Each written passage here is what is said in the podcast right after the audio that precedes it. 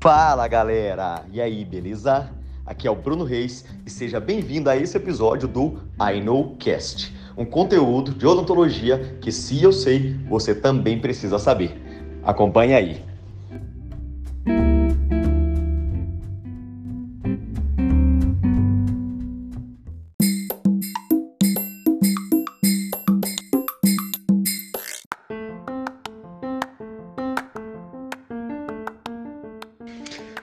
E aí, galera do INOCast, vamos lá para a parte 3?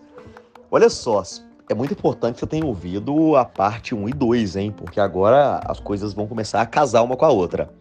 Se liga numa coisa, o tipo de restauração que vai ser feita sobre o remanescente também me auxilia a decidir sobre o uso de retentores intraradiculares ou não. Por que isso?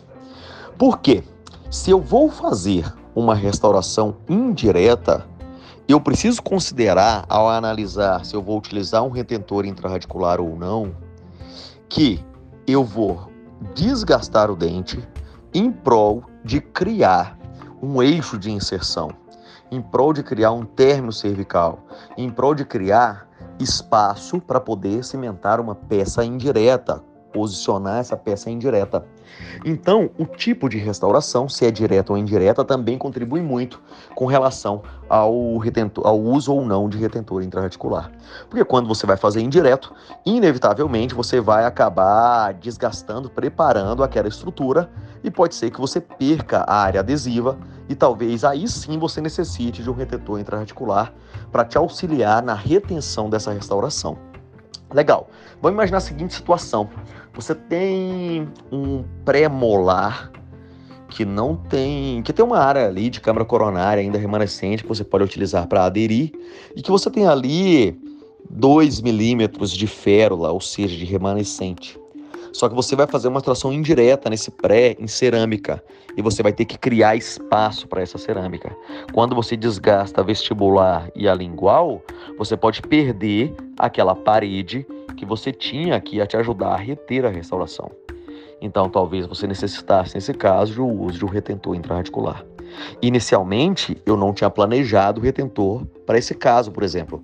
Mas eu estou imaginando lá na frente que você planeja fazer uma indireta, que você vai ter que desgastar dente, que você vai ter que criar essa inserção, que você vai perder esmalte vestibular e esmalte lingual para criar término cervical e talvez você acabe perdendo a área adesiva. Então essa é uma outra coisa que eu quero que você considere. Que tipo de restauração que você vai fazer depois? Se eu vou fazer restaurações indiretas e se vai ser necessário preparos, eu preciso ver se depois de preparar, se eu ainda continuo com remanescente para reter o núcleo de preenchimento. Porque pode ser que depois de preparar eu perca o remanescente que eu tenho, que estava me ajudando a reter o núcleo de preenchimento. O que, que eu gostaria? Eu gostaria sempre de manter a maior quantidade de estrutura possível. A decisão restauradora, para mim hoje, ela é baseada em como eu consigo manter mais dente. E eu já sei que quando eu restauro com resina composta e não preciso de términos cervicais, por exemplo, eu posso manter uma quantidade de esmalte maior na cervical. Então é isso que eu quero que você sempre tenha em mente. Que eu não posso imaginar só olhando o remanescente. Eu preciso imaginar, depois que eu preparar, se eu ainda continuo tendo remanescente suficiente para esse de preenchimento.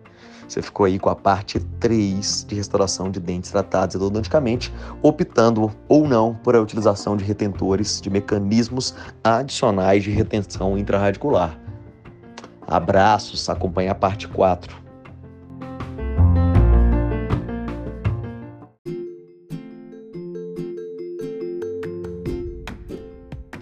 E aí, você gostou desse cast? Ele te ajudou? Ele fez você melhorar o seu procedimento clínico? Ele te deu uma luz para resolver um problema na sua clínica? Se ele te ajudou, compartilha ele e ajude um colega seu também a ser ajudado, a também potencializar os seus resultados aqui com esses casts. Aguarde o próximo episódio. Abraços.